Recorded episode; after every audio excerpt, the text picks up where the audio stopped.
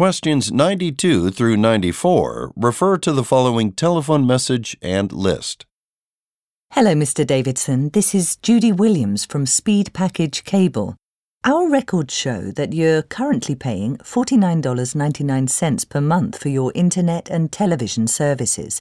Because you've been a loyal customer, we'd like to offer you some other plans that are available only to our most valued customers. One plan would give you 200 more channels for just $10 more per month. Another would give you unlimited streaming of television shows for just $5 more. And another would actually cost less and give you faster internet. We've mailed you a list of these packages. If you're interested in signing up for one of them, please call our customer hotline at 555 9442 by August 1st.